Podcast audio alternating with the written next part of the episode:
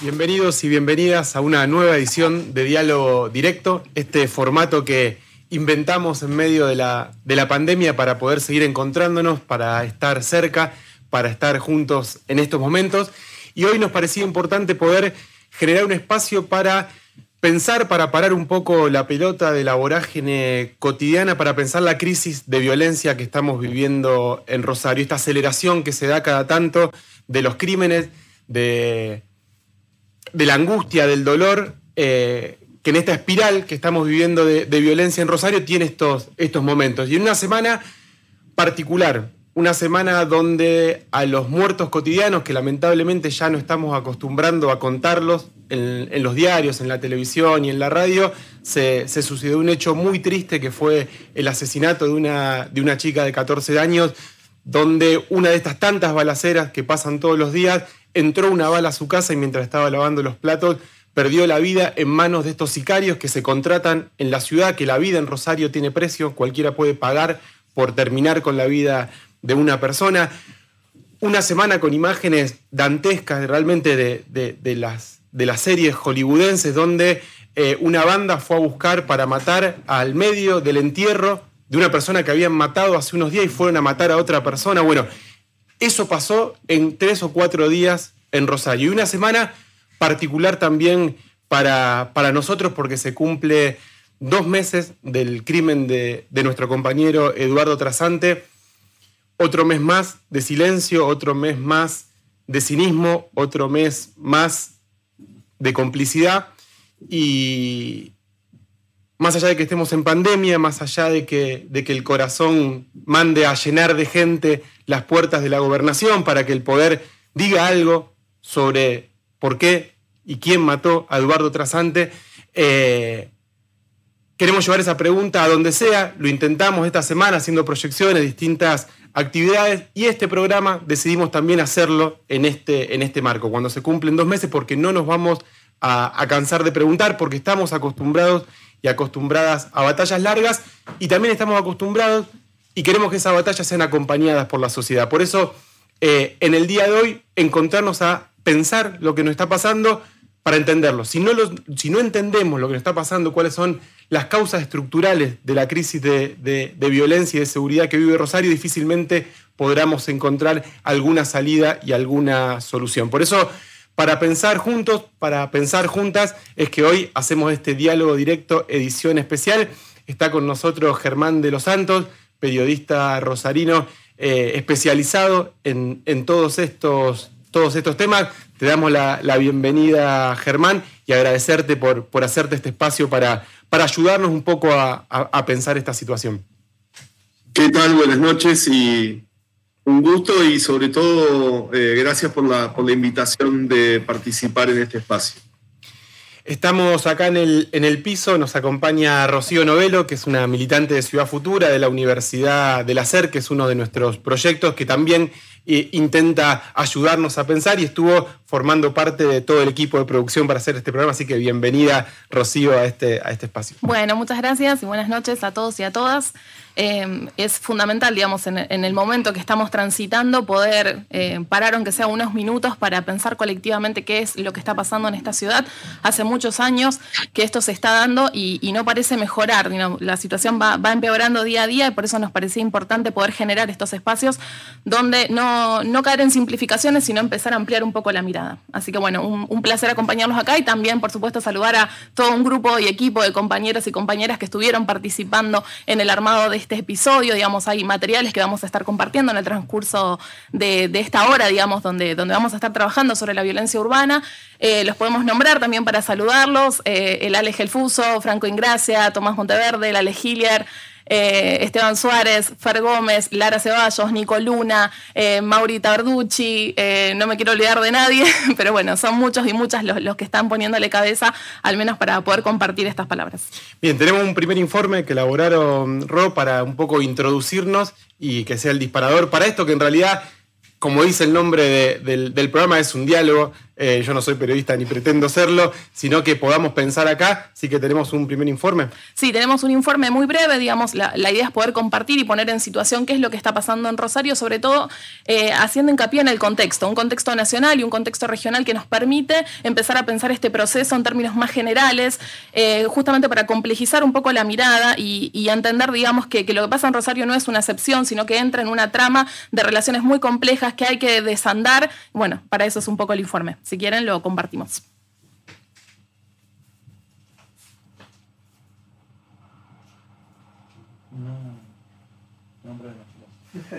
Es que en la ciudad de Rosario se desató una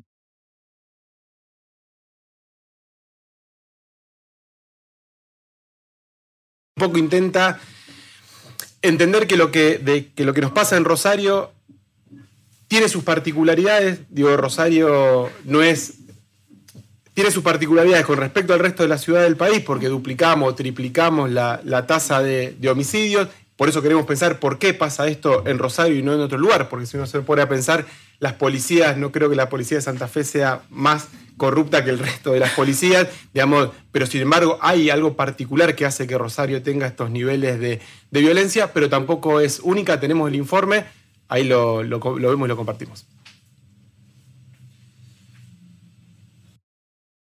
Hace ya varios años que en la ciudad de Rosario se desató una ola de violencia inédita en su historia. Asesinatos, balaceras, fiscales sospechados, bandas narco.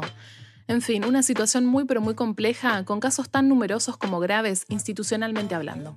En lo que va del 2020, ya se registran 138 asesinatos en el departamento Rosario, siendo uno de ellos el del ex concejal Eduardo Trasante. Pero el caso de Rosario se enmarca en un fenómeno más grande, que se da especialmente en ciudades de Latinoamérica y que se puede denominar como violencia urbana. Un fenómeno vinculado fuertemente al desarrollo del narcotráfico y a todo un mundo de actividades ilícitas, el cual necesariamente tiene una fuerte vinculación con el plano formal para poder desarrollarse.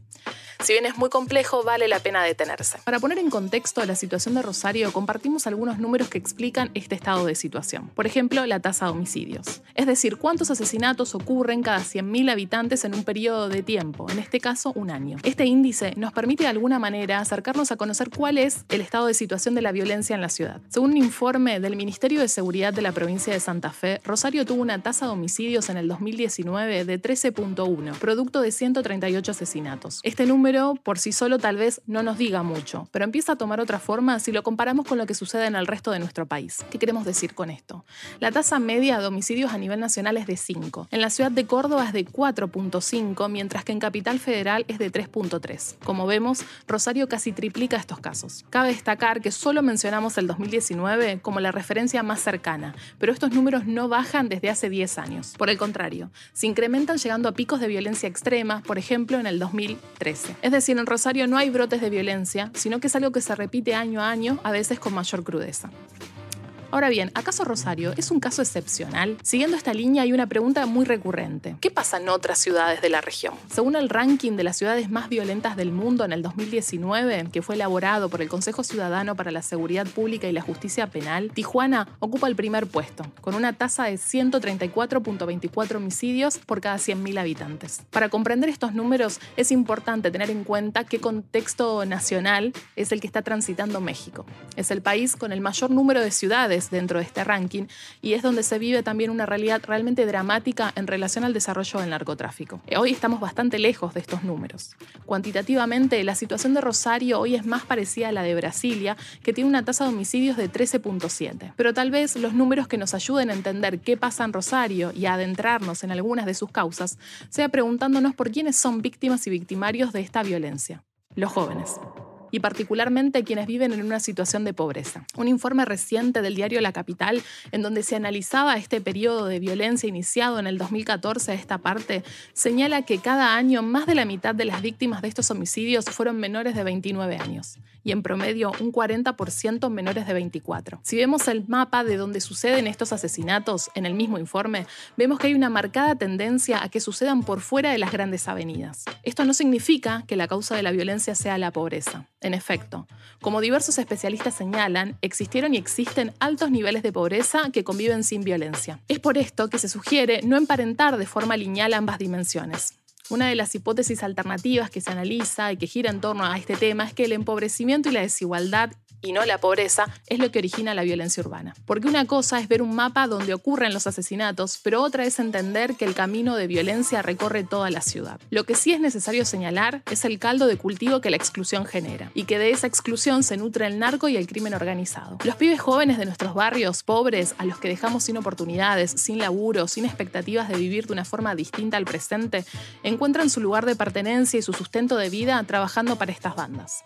Según Rita Segato, escritora, antropóloga y militante feminista, en una de sus primeras obras, La escritura en el cuerpo de las mujeres asesinadas en Ciudad Juárez, es que se necesitan armar modelos explicativos de la violencia. No podemos entender la violencia como nos la presentan en los medios, es decir, como dispersa, esporádica, anómala. Tenemos que percibir la sistematicidad de esta gigantesca estructura que vincula situaciones aparentemente muy distantes de la sociedad y que atrapa a la propia democracia representativa. Frente a una situación como la de Rosario y sin caer en argumentaciones conspiranoicas o de película, es necesario poder comprender que hay expresiones de una trama mucho más compleja y delicada. Como dice el compañero Carlos Delfrade, la inseguridad no se trata de un flagelo a pesar de que se sufre y mucho. Se trata de negocios. La violencia es un instrumento para poder generar poder y plata. Rita Segato plantea que existen dos realidades. Una primera realidad constituida por todo aquello regido por la esfera del Estado, todo lo declarado al Estado, lo visible en las cuentas de la nación, en las páginas de Internet de transparencia de la gestión pública, las propiedades inmuebles, residenciales, comerciales, industriales, compradas o heredadas, los impuestos recaudados, los sueldos públicos y privados, los pagos en blanco, todo lo producido y comercializado, las empresas y las sociedades de lucro y las ONG registradas. Para su protección, ese universo cuenta con las fuerzas policiales y militares, instituciones y políticas de seguridad pública, sistema judicial y carcelario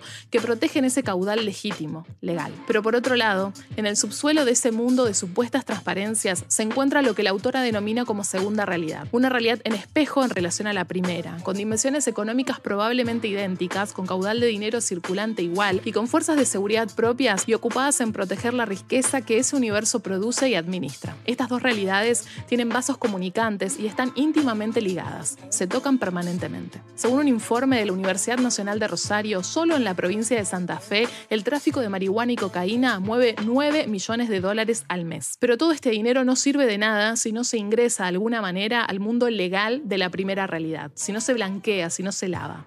¿Qué indicios encontramos en nuestra ciudad? Dicen en el informe de la capital, Esteban Alvarado está detenido desde el 2019 por ordenar el asesinato de un prestamista dedicado a colocaciones de dinero en el mundo informal. La investigación penal demostró que lo que le permitió a Alvarado edificar su fortaleza económica fue su actividad comercial y no la violencia que se le atribuye. Lo más constante, cotidiano e invisible fue el movimiento de sus empresas legales. Para ello, contó con contadores que las inscribieron, escribanos que validaron operaciones, abogados que lo asesoraron, empresas de bienes raíces e inmobiliarias que vendieron bienes y constructoras y arquitectos que edificaron inmuebles. Los fiscales indicaron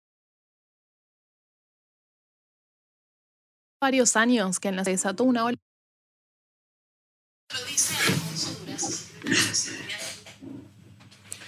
Ahí pasaba un gran informe, Rocío. Felicitaciones por, por el laburo. Todo un trabajo en equipo. La verdad que. A la grupa. Ver todo esto, esto junto. Eh, nada, nos, muestra la complejidad que tiene esto de que no hay soluciones fáciles ni mágicas. Yo pensaba en ese, en ese fragmento, una de las cosas que, más me impactó cuando leí por primera vez a Rita Segato eh, fue esa parte cuando hace una enumeración y empieza a hablar de estas dos realidades, digamos, cómo cada vez es más difícil separar los negocios lícitos de los ilícitos, porque tienen un montón de canales vinculantes, lo cual hace mucho más compleja la, situación, cuando hace ese, ese desagregado de todas las cosas que existen en el sistema legal capitalista y que hay todo un andamiaje del Estado, policía, jueces para cuidar la propiedad. Y Rita dice, hagamos el ejercicio de pensar de que si todo eso existe para el mundo lícito, todo lo que hay en términos paramilitares, parapoliciales, para cuidar todo lo ilícito.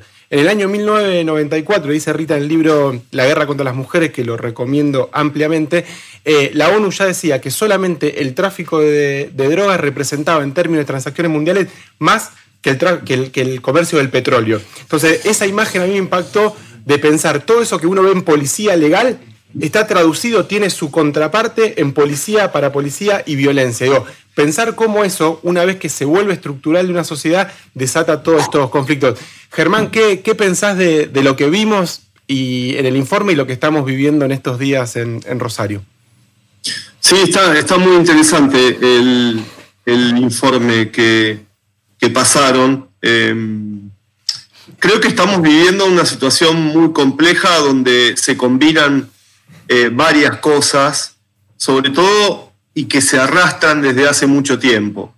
Em, hoy yo rastreaba eh, para tener un poco, para hacer un poco de historia, digamos, de, la historia reciente de, Rosario, porque esto es, este fenómeno es eh, muy reciente, pero cómo se empezó a, imponer esta metodología que es muy típica de acá de Rosario, no ocurre en otro lugar del país y yo incluso hasta consulté con, con colegas y amigos que, viven en, en, lugares, digamos, donde el narcotráfico es un problema severo desde hace mucho tiempo y me decían que no hay registros de esta metodología que es el ataque a balazos a los frentes de las casas.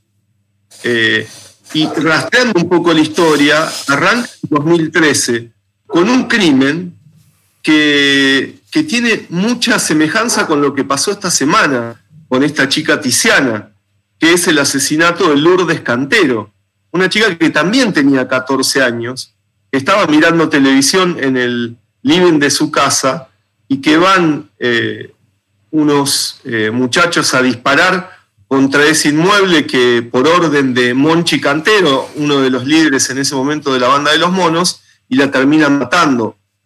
Y después se empieza como a imponer una metodología de violencia por, por varios factores que, ahí me parece que es lo interesante también para ver de, cómo se van eh, estableciendo estos patrones.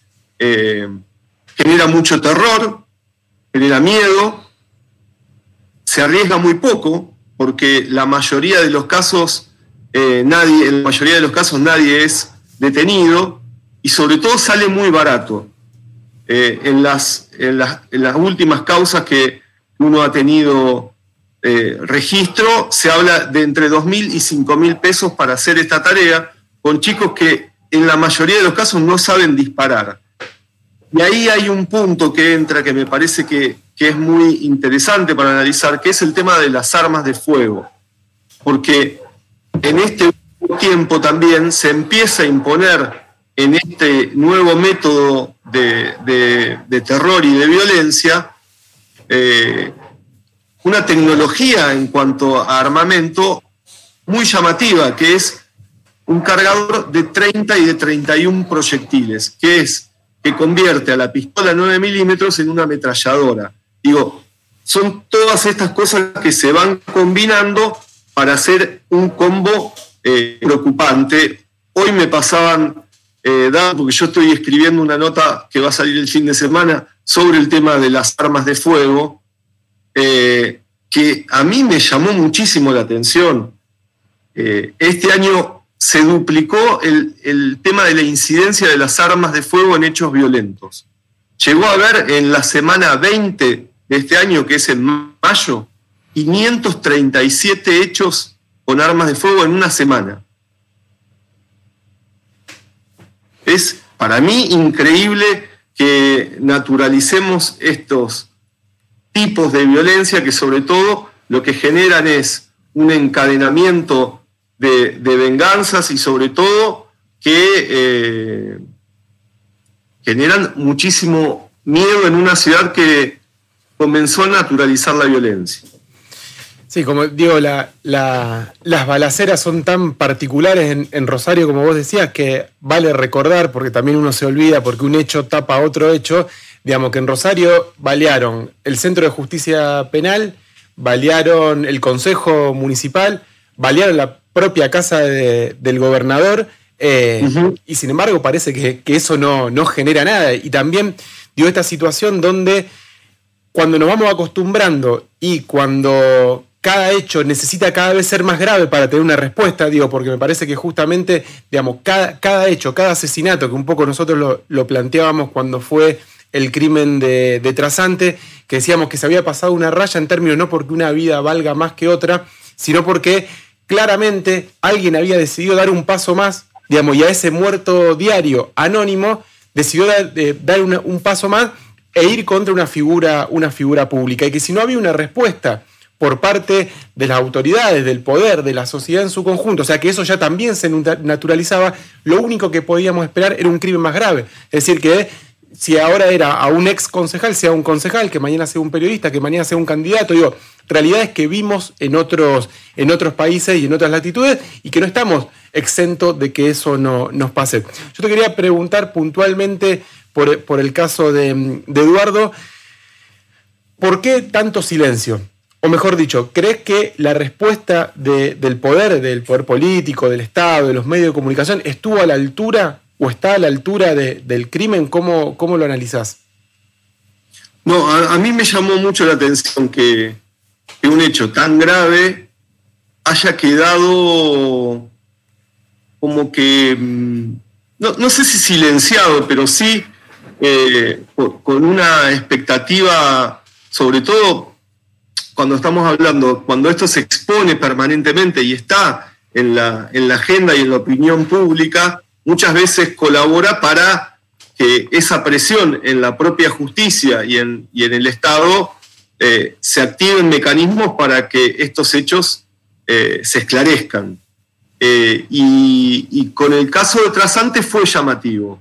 creo que, también colaboró o, se buscó mm, como que plantear siempre la duda en qué podría haber detrás de, la muerte de Trasante, eh, siempre planteando cuestiones de mm, la duda sobre el entorno del ex concejal Trasante.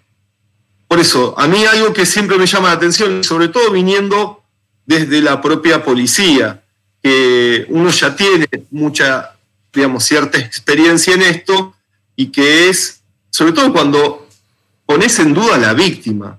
Eh, yo siempre, con eso hay que ser muy cuidadoso, digamos. Eh, en este caso, eh, Trasante es la víctima. A Trasante lo mataron, digamos, no podés poner en tela de juicio a, esa persona, que es, en este caso, a la que fueron a ejecutar en, en una vivienda. y con la investigación veo también cierta lentitud. Eh, también hay algunos atenuantes ahí, que es que la pandemia eh, colabora para que todo sea más lento porque las pericias eh, y, ciertos estudios que se están haciendo, por ejemplo, en el tema de los teléfonos, tarda mucho más porque tiene que ir a Buenos Aires, pero, pero lo que sí es que ha salido del eje digamos, del, poder. La discusión eh, sobre el, asesinato de un ex concejal. Vos decías, cuando vos empezás a naturalizar ciertas cosas, eh, el crimen, de, el, atentado a la casa de Bonfatti me parece que marca ahí un antes y un después eh, en lo que es la política santafesina. Y, no solo por, lo que significó atentar a la casa de un, gobernador en ese, en ese momento en funciones, sino por lo que derivó después. O sea, cuando vos dejás esos hechos eh, que nunca se logren esclarecer, ¿cómo terminan? Ese muchacho, el que disparó a la casa de Bonfatti, eh, Emanuel Sandoval, terminó asesinado eh, el año pasado en la casa de un camarista que le habían adjudicado eh, una especie de, prisión atenuada porque no fue domiciliaria y que después incluso fue juzgado, está siendo eh, sometido a un, a un, jury de enjuiciamiento, fue el, propio juez que autorizó esto. Pero digo, ¿y en qué terminó? En que los, las balaceras de esta semana terminan siendo, por el espacio que deja vacío en el territorio, Emanuel Sandoval, que siendo un soldadito disparó contra la casa de Bonfatti y al quedar todo esto eh, impune, se termina transformando en un narco. Y hoy eh, las balaceras en toda la zona norte y, oeste de Rosario son fruto de este espacio vacío que dejó y sobre todo de no haber esclarecido un hecho gravísimo que hubiera marcado, yo creo, también eh, un antes y un después en, cuanto a, la violencia eh, que supura del, narcotráfico. Uno de los elementos que aparecía en, el informe, digamos, hace, hace referencia a, a encontrar, digamos, de alguna manera el mapa de la violencia en la ciudad y, detenernos en que si bien las víctimas aparecen eh, afuera de las avenidas, digamos, que son en los sectores más populares de nuestra ciudad donde, donde se sufre en carne viva esta violencia, indudablemente no solamente se reduce a, esas periferias, sino que recorre toda la ciudad. Eh, Germán, ¿cómo, ¿cómo puedes apreciar, digamos, e, este otro camino de la violencia? Porque indudablemente esos vínculos eh, entre actores, como vos bien los estabas caracterizando, no, queda en ese plano, digamos. Hay un vínculo con el mundo, con la primera realidad o este mundo formal que hablaba Juan. ¿Cómo lo caracterizarías vos a ese vínculo en la ciudad? Si es que es visible, digamos, o todavía nos, falta desandar ese camino. Yo creo que, la, mirada es que, sobre todo la violencia, es un negocio. O sea, esta particularidad que tiene Rosario, que no pasa en otras ciudades, donde el narcotráfico eh, se tensiona permanentemente a balazos, el negocio del narcotráfico, la violencia tiene que ver con esto. Eh, no lo podemos separar del negocio. O sea, de la, el, narcotráfico y, en, en muchos casos en Rosario el microtráfico tiene que ver con la acumulación de dinero y que después esto termina en canales muchas veces legales, eh, que vemos en inversiones económicas muy fuertes en la ciudad, pero que eh, fundamentalmente es un negocio. Y esa retroalimentación de la violencia tiene que ver con una, eh, un sector económico en la oscuridad que se mueve permanentemente, que sobre todo, a mí me parece también una de las cosas claves en, toda esta trama es que ha generado una especie de, cultura que eh, empieza empezó desde hace tiempo a ganar terreno en ciertos sectores donde eh, hay una combinación muy fuerte, sobre todo en ciertos territorios, donde el narcotráfico ocupó lugares que históricamente tuvieron eh, peso otros actores, políticos, eh, sindicales eh, y del propio Estado. Y que esos espacios que fueron quedando vacíos hoy están ocupados por esto, que se retroalimenta con un negocio en el que muchas veces también actúa como distribuidor de, de, o digamos, hay un derrame de dinero en ciertos sectores a partir del narcotráfico, con lo cual también al Estado se le hace complejo para competir con esto. Cuando vos decías em, que se volvió cultural, digamos, es otra manera de decir que, se volvió eh, estructural y eso le da un nivel de complejidad, porque creo que también hay que pensar que estas situaciones que arrancábamos diciendo que hay momentos, semanas o meses como que se disparan los homicidios o hay casos como más más de, mayor relevancia, pero digo, no estamos hablando de cosas esporádicas, de, que esto aumenta el delito porque hay crisis económica por la pandemia, que hay una cuestión estacional. Digo, Rosario hace de mínima 10 años que tiene estos niveles de, violencia, y 10 años es mucho tiempo. O sea, 10 años convierte en una cultura. Entonces, digo, me parece que ahí es como... la pregunta que viene ahí es con qué herramientas podemos atacar una cuestión que se volvió estructural y que se volvió, y que se volvió cultural. Digo, una, cuando vos planteabas esto de que muchas veces esto, esto es plata y esa plata después sí o sí tiene que pasar un sistema formal para que el narcotráfico lo pueda, la pueda utilizar y que muchas veces, de hecho fue una teoría que nosotros venimos sosteniendo hace mucho tiempo, que algo de lo que explica por qué Rosario tiene estos índices es que en el mismo lugar que se vende y se distribuye, se puede lavar ese, esa gran cantidad de activos, que todo el boom inmobiliario y determinados negocios donde es muy fácil lavar, eh, lavar dinero, es contemporáneo al, boom de la criminalidad. Nosotros presentamos en el Consejo y nadie nunca quiso discutirlo, un proyecto que se llama Agencia de Justicia Urbanística, que intenta dar un instrumento concreto al Estado municipal para ir por esa ruta del dinero, porque siempre se habla de que hay que ir por la ruta del dinero. Hasta en cualquier serie uno ve que ese es el camino. Ahora, después nadie quiere ir, quiere ir por ahí. Esto era concretamente armar una especie de FBI local sin armas, pero con una capacidad de investigación para justamente seguir esa ruta. Bueno, eso no lo, no lo quiere, no lo quiso discutir casi ninguna, ninguna fuerza política.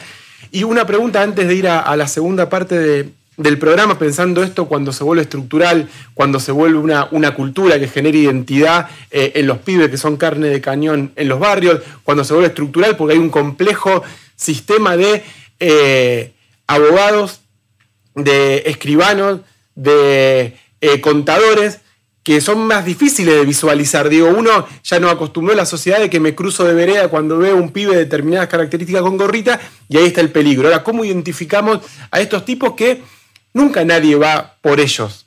Digo, ¿hasta cuándo un abogado, que siempre el mismo, un grupo de abogados son siempre los mismos, no son parte de la banda y no hay que juzgarlo como parte de la banda? ¿Cuándo la sociedad le va a caer al contador que posibilita con un número que parece que no está haciendo nada la sangre de, nuestros de nuestros compañeros. Digo, los colegios profesionales van a seguir mirando para el costado. ¿Por qué no sacarle la matrícula a los profesionales que forman parte estructural de esta, de esta banda? Digo, porque además le, todos le pagamos la universidad pública, el contador, al abogado, para que después se llene de oro con la sangre de nuestros compañeros. Me parece que ahí es donde hay que complejizar un poquito más, un poquito más el, debate. y la pregunta tiene que ver con que no es para nada sencilla, pero es ¿por qué cambian los gobiernos pero no cambia nada? Y eso, yo no, sé si no cambia nada, pero eh, hasta ahora nadie le encontró, le encontró la vuelta al problema. Eh, y, creo que hasta incluso en, el propio socialismo, que, fueron tres eh, gestiones, ha pasado por, por distintos capítulos y etapas.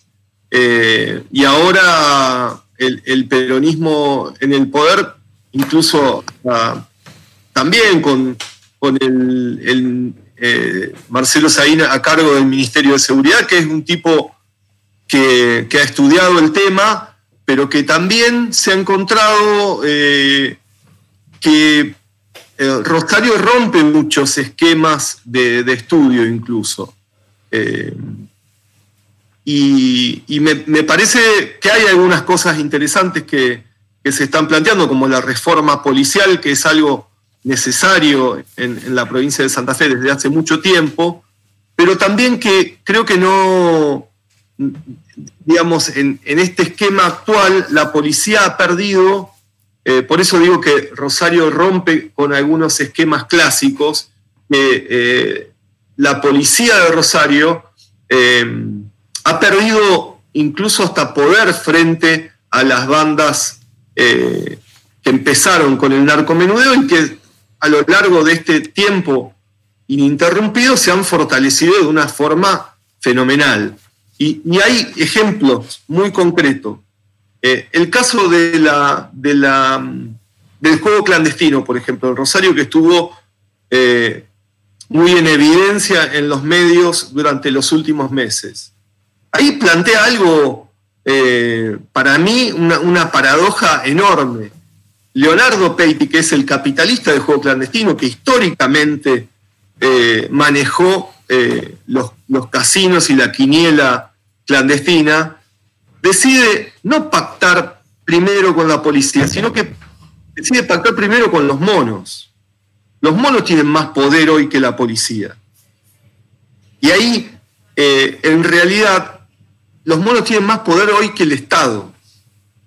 Y, eso a mí me, digamos, haciendo esa lectura, me parece gravísimo que eh, en el propio crimen organizado se haya, habido esta reestructuración y que el Estado haya perdido un poder incluso hasta las sombras. Eh, y esa pérdida de poder de la propia policía la lleva también a, eh, atomizarse de una forma eh, inédita en la historia reciente, con pactos muy chiquitos, muy parciales, pero que no logra y perdió desde hace bastante tiempo el dominio propio del territorio. que hoy lo tienen en este caso, como estamos hablando, eh, la banda de los monos, que por ejemplo diversificó su negocio que empezó siendo de aprietes y, mexicaneadas, se convirtieron en narcos y hoy ya tienen un multirrubro que es eh, en, la oscuridad mucho mayor al narcotráfico. Por ejemplo, el fenómeno de las extorsiones. Y ahí está el tema del, dinero, como, como hablábamos recién. Eh, los tipos identifican toda una economía oscura y en negro que está no en los barrios de Rosario, sino en el centro de la ciudad, y van a esa gente a extorsionarla, porque saben que tienen una debilidad muy grande, que no pueden blanquearse ante la propia justicia, no pueden denunciar. Y esa franja de oscuridad dentro de la economía cada vez es mayor y los tipos, eh, en este caso los monos, han ganado un poder y sobre todo una acumulación de dinero fenomenal con este rubro que incluso está hasta separado del propio narcotráfico. Ahí vos decís esto, que hay una banda que puede tener eh, más poder que el, que el Estado. Ahí yo creo que hay, no sé si tenemos como una claridad de a lo que nos estamos enfrentando. Y cuando digo tenemos me refiero al, Estado, a la política, a la justicia. Eh, Digo, porque hay veces que parece una mega banda con esta característica, debo decir, después salen versiones que en realidad es medio rudimentario todo, digo, como que vamos, vamos y venimos en esa, en esa circunstancia, eso complejiza también la forma de, abordarlo. Obviamente después uno lee eh, que, por ejemplo, vos contabas en una nota que una de, una de las sagas previas a la cuestión de, los casinos clandestinos es que se estaba planificando poner un coche bomba en el casino de, Rosario, que, fue frustrado, digo, y ahí uno ve esas imágenes y sí claramente le remite a eso. Y ahí siempre, cuando aparece un hecho estridente, cuando se da una situación eh, que sale un poco de esta norma a la que nos acostumbramos, aparece siempre el debate de si Rosario es Colombia, de si Rosario vamos rumbo eh, a México un debate casi siempre mal dado, eh, donde los, argumentos son intercambiables entre oficialismo y oposición, y eso es pasmoso. Digo, si uno ve eh, los argumentos de hoy de los opositores, son los que ayer eran opositores y hoy están en el gobierno, y uno los puede intercambiar, y es exactamente lo mismo. Digo, pero más allá de ese, digo, de, ese, de ese debate, sí me parece importante entablar que como ciudad entablemos un diálogo con esas otras ciudades de Latinoamérica que hoy pueden tener una realidad mucho más compleja, pero que alguna vez fueron lo que, o pasaron por lo que estamos pasando hoy. Por eso fuimos eh, a preguntarle, Rocío, a cuatro ciudades, eh, a Medellín, Cuernavaca, eh, Jalisco y México DF, un poco en un viaje al futuro, que nos cuenten ellos, un futuro que si no hacemos nada se puede parecer mucho al que, al que vamos a vivir acá. Sí, uno de los, de los materiales, digamos, que, estuvimos trabajando, más allá del informe que veíamos al principio, es un formato de podcast, que de paso los invitamos a todos y a todas a que lo puedan encontrar. Ahora ya está en nuestro canal de YouTube, pero también lo van a poder encontrar en Spotify. Y la idea es justamente poner en vinculación eh, distintas voces, distintos protagonistas que, vivieron esta realidad y que la siguen viviendo en ciudades latinoamericanas. El podcast se llama Te mando un audio y, digamos, lo curioso de poder acercarnos a estas voces es que lo hicimos a través de eh, mensajitos de WhatsApp, digamos, y mm, en muy pocos minutos, digamos, nos, nos permiten acercarnos de un pantallazo a una violencia eh, muy cruda. Que, hoy alcanza niveles realmente de, película, pero digo que no, no, siempre fue así. El proceso, digamos, nos permite entender, y creo que esto es lo, lo interesante del podcast, es que mm, podemos entender a Rosario en un contexto y ese contexto nos permite entender que, hay un proceso en el fondo, que los niveles de violencia no siempre son los mismos, que van variando, que la violencia se agudiza y que esto no es una novedad, sino que hay ciudades latinoamericanas que ya lo vivieron. Entonces, si bien hoy nuestra foto, digamos, de, Rosario puede no ser la misma que estas ciudades, eso no quiere decir que es algo para alegrarnos, todo lo contrario, debería ser una señal para, para estar alertas y para poder eh, cambiar todo lo que deba ser cambiado. Eh, aprovechamos para agradecerle también a los compañeros de Patria Grande que estuvieron eh, trabajando en, esta elaboración del podcast y nos pudieron facilitar uno de los, de los contactos con los que participamos en esta serie de entrevistas. Y si les parece, vamos a comenzar con el primero, un segmento de, estas entrevistas. Pueden escucharlo completo en, las aplicaciones, digamos, donde, donde va a estar disponible. Comenzamos con Magdiel Sánchez Quirós. Es un referente de jóvenes ante la emergencia nacional, es de Cuernavaca, México.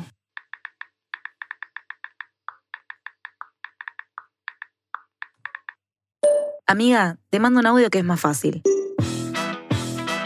Te mando un audio. El podcast de diálogo directo. Otras voces, otros territorios, las mismas preguntas. Te mando un audio, el podcast de diálogo directo. Te mando un audio, el podcast de Ciudad Futura.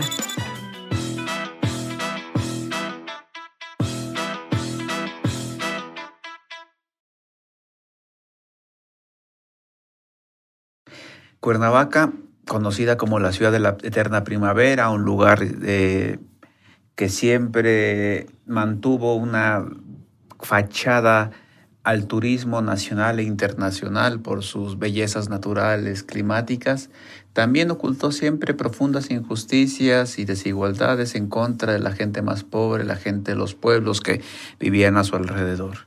Sin embargo, más allá de esa profunda eh, daño estructural, la violencia eh, en Cuernavaca no se puede desligar de la guerra contra el narcotráfico, no se puede desligar de las estrategias de seguridad que se han impuesto, sobre todo en los últimos 20 años en México y que están subordinadas a Estados Unidos. Poner en el centro que más allá de las cifras de terror, detrás de cada persona desaparecida, detrás de cada persona asesinada, no había una historia de en algo andaba y por eso le pasó, sino que realmente había historias de vida que truncadas y que eran los familiares, las madres, los padres, hermanos, amigos, amigas, las que levantaban los rostros de sus seres ausentes y le exigían al Estado un, un cambio profundo. Surge un movimiento de víctimas por esta situación en mi ciudad. Nunca tolerar la violencia, nunca tolerar el crimen, no acostumbrarnos al horror, porque el horror en las sociedades en las que vivimos es mucho, es muy grande, es fuerte, crece y crece constante y aceleradamente, y naturalizarlo eh, es muy fácil. El tiempo tan agitado que vivimos puede hacer que el horror se instale de manera irreversible si no captamos, si no nos indignamos, si no reaccionamos eh, de manera pronta. El que habla es un amigo y compañero del, del, hijo de Javier Sicilia, que es un poeta mexicano que cuando matan a, su hijo un poco encarna la voz de, esos indignados de, México y de del tendal de víctimas que estaba eh, dejando la violencia en, México y que todo ese movimiento termina sancionando algo que llamó la, Ley General de Víctimas, que fue algo que nosotros tomamos desde, desde el triple crimen eh, y que logramos sancionar una, una ordenanza en el Consejo Municipal, que básicamente lo que hace esta ley es que por vivir en, América Latina uno tiene la posibilidad de convertirse en su vida en víctima. Digo, y como el Estado, digamos, está tan, la, violencia está tan, tan, tan en todas las etapas de, nuestra vida, así como el Estado está cuando, eh, digamos, con salud para nacer o para, la, para jubilarte cuando ya sos viejo, eh, también tiene que estar con un posible estatuto que es el de, el de víctima. Digo, esa historia nosotros la, la conocemos muy bien no acostumbrarse al horror, decía el compañero mexicano, y plantea con la ley de víctimas algo fundamental que me gustaría tu, opinión. Eh, ellos decían que la, que la, ley de víctimas en México era una respuesta no, sola, no solamente a las víctimas que dejaba la, la violencia criminal, sino también a las víctimas que dejaban las estrategias de seguridad que estaban generando más violencia que la que venían a solucionar en lo que se llama el paradigma de la guerra contra, contra el narcotráfico o contra, o contra las drogas. ¿Qué, reflexión podés hacer, Germán, en este momento que estamos nosotros buscando una estrategia? Digo, y que muchas veces la solución puede ser peor que, el problema.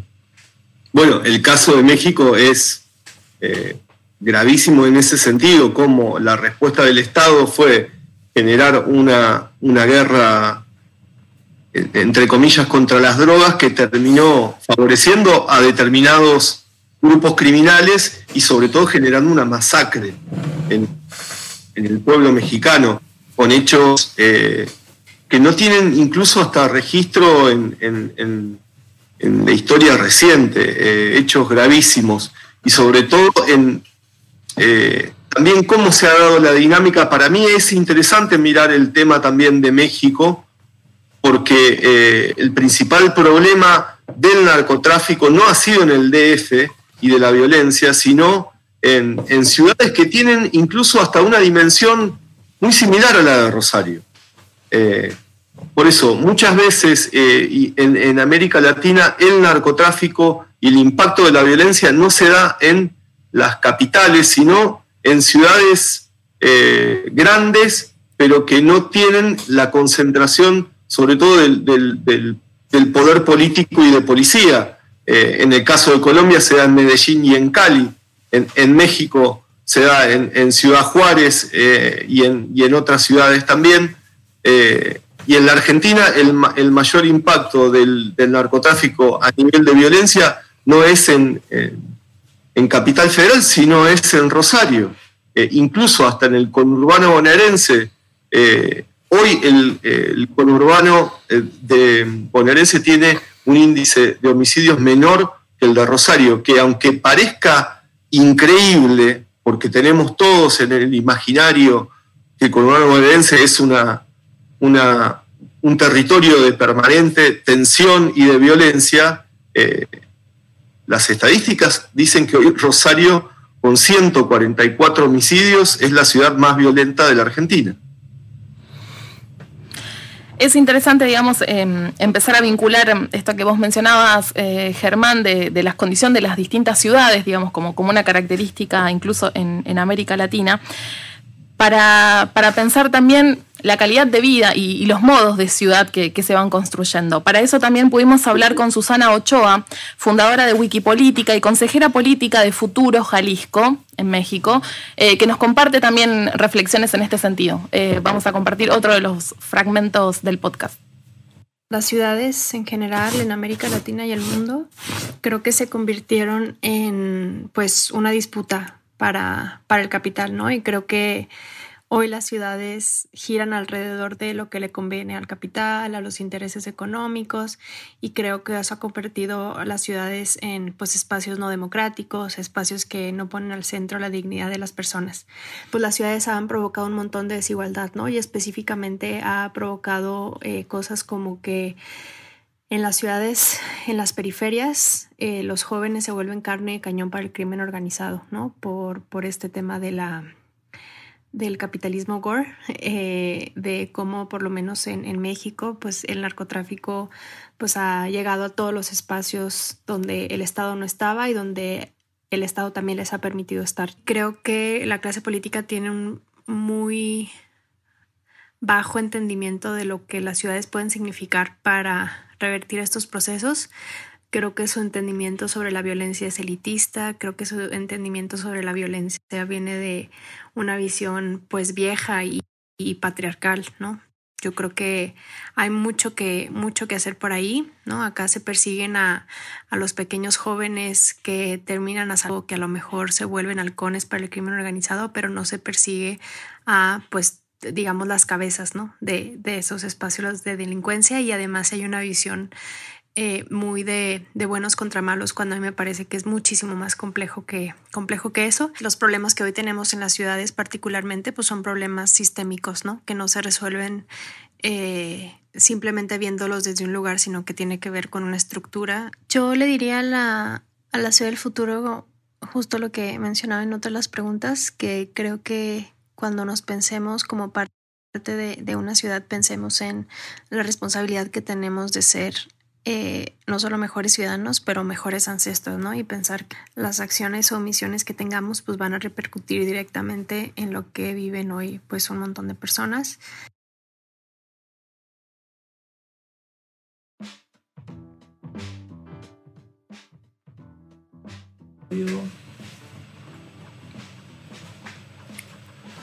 Ahí pensaba que la, compañera planteaba esto de que, de que la, política no terminaba de, entender el problema o la visión sobre la, sobre la violencia era, era, era arcaica, machista, vetusta, eh, y, también no, lograr entender la dimensión de, la ciudad. Y eso me parece que es un punto interesante, no sé qué, qué opinás vos, Germán, pero también vivimos en un país donde todo está muy centralizado eh, en la política nacional, porque está todo muy centralizado en la capital federal. También cuando vos planteabas que, que en el mundo estalla la violencia en, si se quiere, en los puntos lejanos del escenario público del poder, que suelen ser las capitales. Y esto es algo que nosotros venimos insistiendo mucho, que también esto se resuelve no solamente con una reforma policial y demás, sino también con políticas urbanas que hagan las ciudades más vivibles para los ciudadanos, porque también vivimos cada vez con, digamos, la violencia lo que genera rompe los vínculos de comunidad. Digamos, lo que, lo que plantea Rita Segato cuando dice que eh, la repetición de la escena violenta lo que hace es bajar los umbrales de, de, digamos, de, de asombro por parte de la sociedad, toleramos cada vez más, eso rompe los lazos entre nosotros para que avance, digamos, el, proyecto de las cosas, dice, dice ella. Y hoy vivimos, en definitiva, cada vez más solos, cada vez más aislados, cada vez más cada uno viendo cómo, cómo sobrevivir. Me parece que ahí hay un desafío de, las políticas de, ciudad. Digo, y me parece también que si no damos desde las ciudades una respuesta... Eh, progresista, nacional popular, de izquierda, como querramos llamarle, a ese descontento permanente que, genera la cuestión de, la seguridad, eso lo capitaliza siempre los proyectos más reaccionarios que son los culpables de esta, de esta situación. Digo, eso pasa en todo, en todo el mundo. Me parece que necesitamos, así como supimos tener en algún momento eh, eh, políticas progresistas, nacional popular en el continente y en los estados-nación, creo que nos falta todavía una réplica de eso a nivel, a nivel ciudad. No sé qué, qué te parece ese enfoque. Sí, eh, coincido.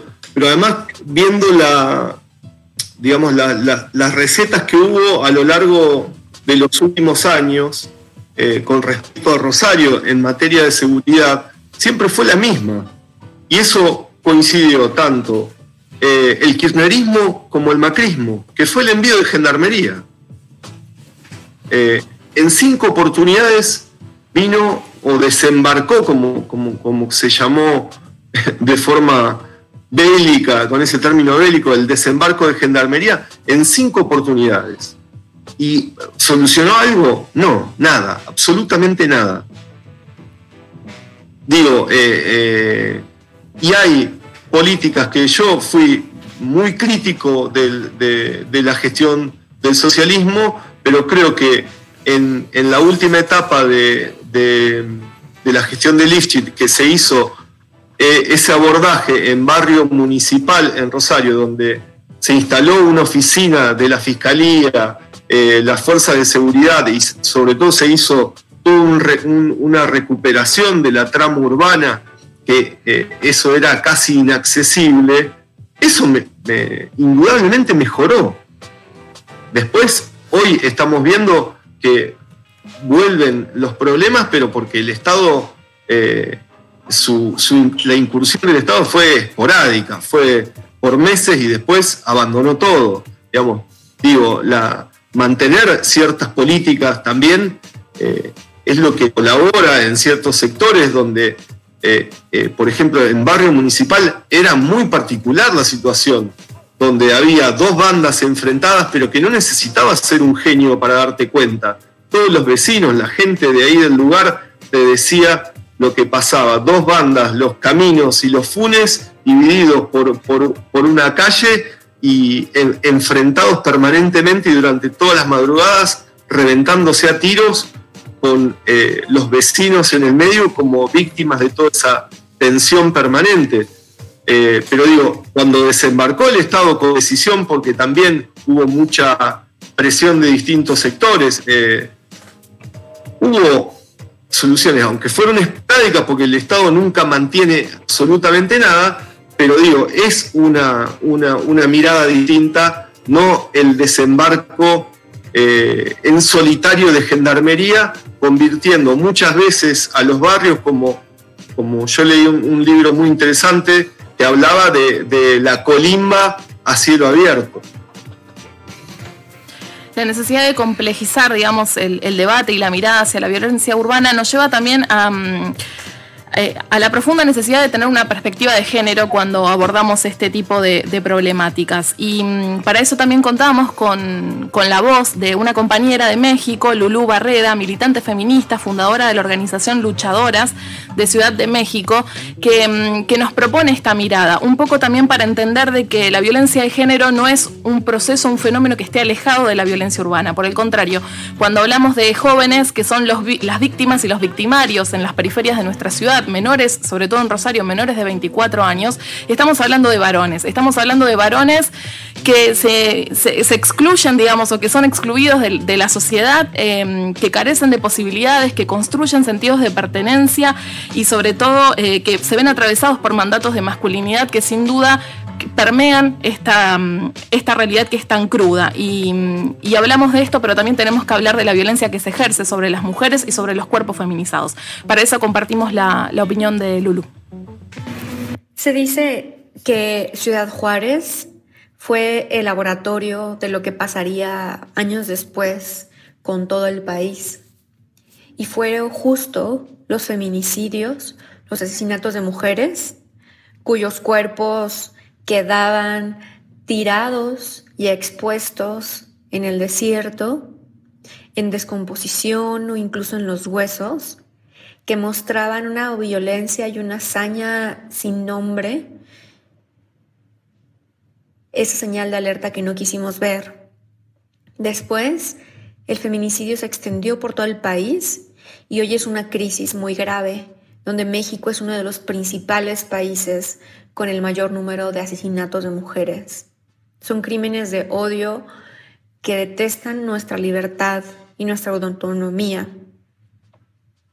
Y también esta forma de operación retorcida de exhibir el cuerpo para mandar mensajes fue también la técnica que años después empezó a usar el crimen organizado cuando empieza la nombrada guerra contra el narco en México impulsada por Felipe Calderón como presidente y que dejó a un país lastimado y profundamente dolido y nos dio imágenes terribles que se consumían en los periódicos y que veíamos en las calles y que hablaban justo de una batalla que se libraba en los de las personas.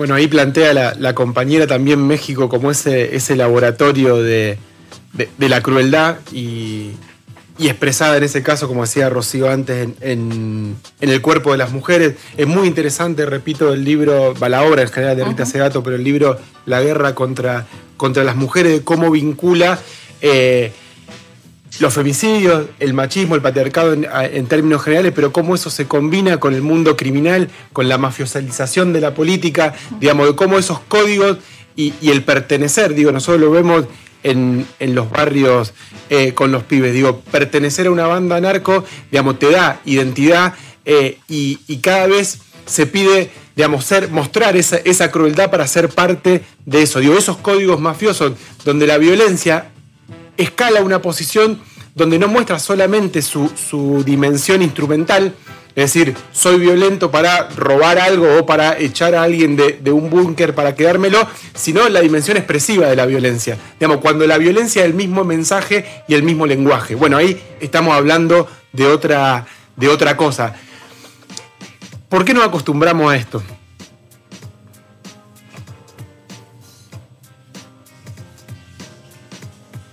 Yo creo que se nos fue se nos congeló Germán. No, acá estoy, lo estoy ah. escuchando. Una pregunta difícil. ¿Por, qué no, ¿Por qué nos acostumbramos a, esto? Yo creo que el tiempo colabora ahí también eh, a ir eh, naturalizando. Estamos hablando que, como ustedes apuntaban al principio, llevamos casi 10 años de un crecimiento de la violencia en forma estable y que yo creo que además tiene que ver con los protagonistas y con las víctimas de esa violencia, que muchas veces son de, de lo que se llama la, los contornos de la ciudad, eh, que desde eh, la visión y desde sobre todo los actores principales que tienen incidencia en la opinión pública, eh, están lejanos a esa realidad. Y me parece que después esas víctimas se transforman cotidianamente en números, como, como lo estamos viendo hoy y como lo vemos y como lo escribimos eh, casi cotidianamente.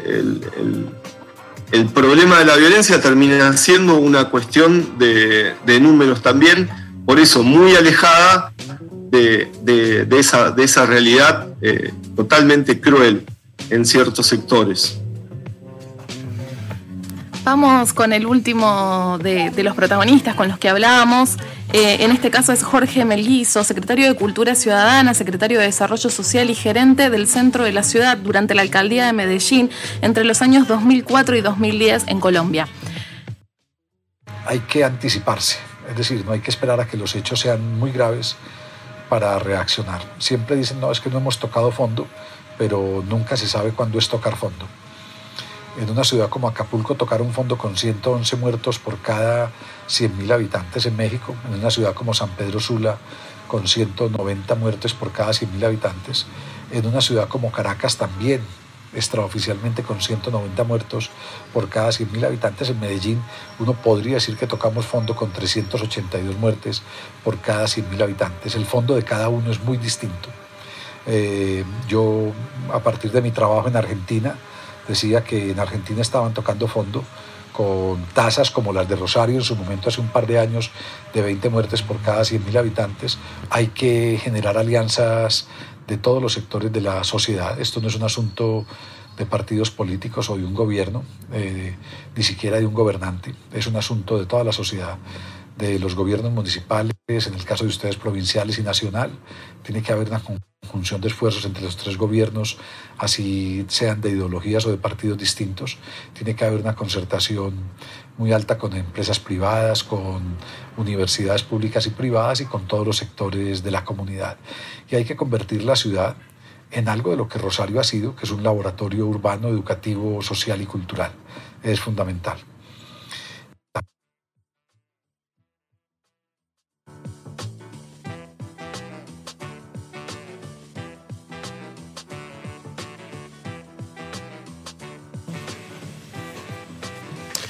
Hay que hacer una, gran alianza social, plantea la, gente de Medellín, que es algo que nosotros venimos insistiendo bastante en el último, en el último tiempo, insistiendo que esto no lo va a resolver eh, ni el mejor intendente ni el mejor eh, gobernador, que esto realmente tiene que ser un acuerdo transversal, no solamente entre las fuerzas políticas, sino también entre los sectores sociales, eh, sindicales, empresariales, de los medios de comunicación. Digo, si no entendemos que ningún proyecto de vida es sustentable en este marco de violencia, creo que es difícil que nos apropiemos del problema, que es lo que vos planteabas, Germán. Digo, acá claramente hay un componente de clase, digamos, en quiénes son las víctimas, y cuando los que matan y mueren son pobres, al resto de los incluidos les parece que es un problema que le está pasando a otro. Hasta que no entendamos que esto no le pasa a otro, sino que nos está pasando a todos difícilmente, y en eso me parece que, la política tiene que tomar la, cabecera. Yo no le estamos pidiendo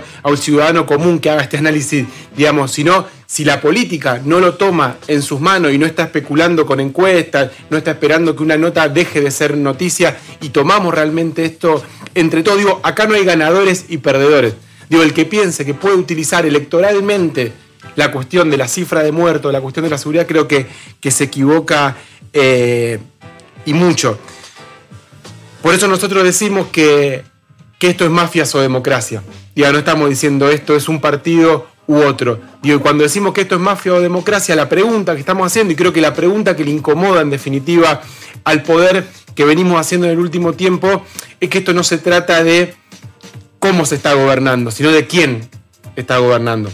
Si los que gobiernan son aquellos que a los que nosotros votamos, y nos puede gustar más o nos puede gustar menos, pero así funciona la democracia, o en realidad esos a los que votamos cada vez administra una cuota de poder cada vez más chiquita. O sea, si el territorio hoy lo está gobernando no la policía, sino el narcotráfico, si las políticas urbanísticas las hacen los empresarios y no, lo, y no los intendentes, si eh, el dólar te lo maneja las cuevas financieras que terminan, dijo el presidente del Banco Central, que cuando iban a allanar las cuevas de dólar blue se encontraban con narcotraficantes. Digo, en esto de cuáles son los, los canales. Bueno, entonces, ¿qué gobiernan los que gobiernan? Sería la, la pregunta. Para ir cerrando esto, Germán, nosotros estamos, digamos, y, este programa tiene que ver con, eso, que lo vamos a, continuar, intentar hacer un diálogo lo más amplio posible, no solamente con los que pensamos exactamente igual, con los que pensamos parecido, incluso capaz que con los que no pensamos tan, tan parecido, porque entendemos que si no hacemos esta gran, esta gran alianza, si no, si Rosario no emprende un gran plan contra la violencia, la verdad que la situación va a ser cada vez más, más difícil de, de resolver. Y en ese sentido, y vinculando lo que planteaban en Medellín, que algo saben de eso, te quería preguntar, nosotros estamos discutiendo cómo construir un plan contra la violencia. Desde tu experiencia, desde tu mirada, ¿cuáles serían los dos o tres elementos que tendría que tener un plan contra la violencia en, Rosario? Sí, yo la, verdad que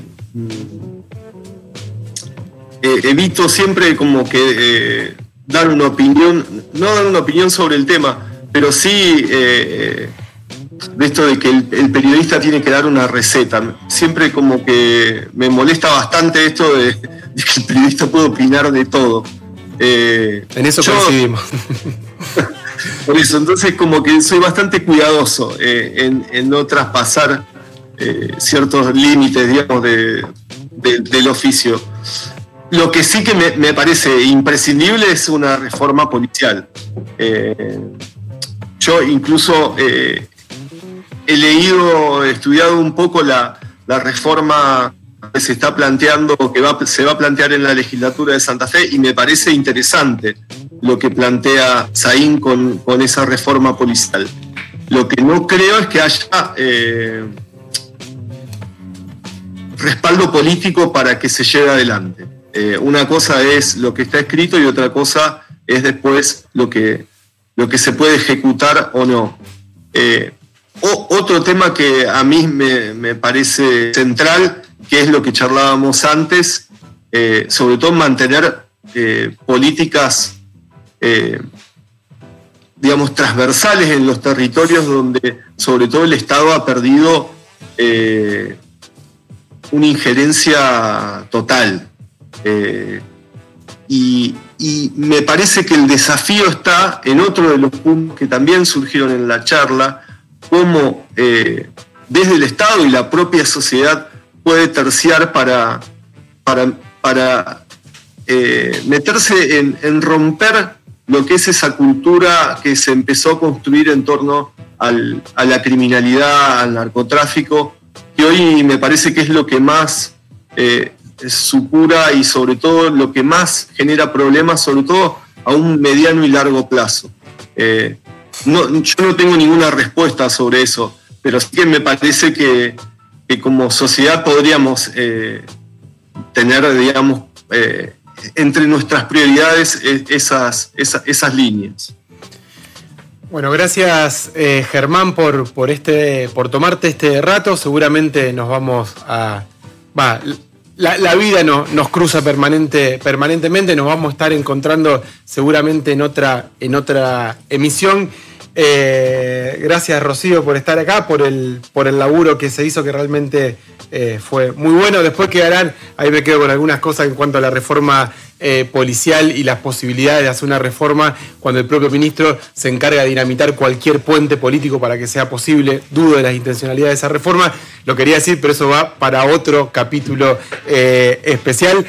Ro, saludar. Saludamos y bueno, agradecemos a todos los que nos acompañaron. Entendemos que este es un espacio que, se abre, digamos, a, distintas miradas, a distintas voces, que la idea es seguir profundizándolo, pero antes de irnos, queremos despedirnos. Sabemos que en, este contexto de pandemia no nos podemos abrazar, pero sí nos acerca un poco una reversión que hicieron unos compañeros de la canción Yo vengo a ofrecer mi corazón.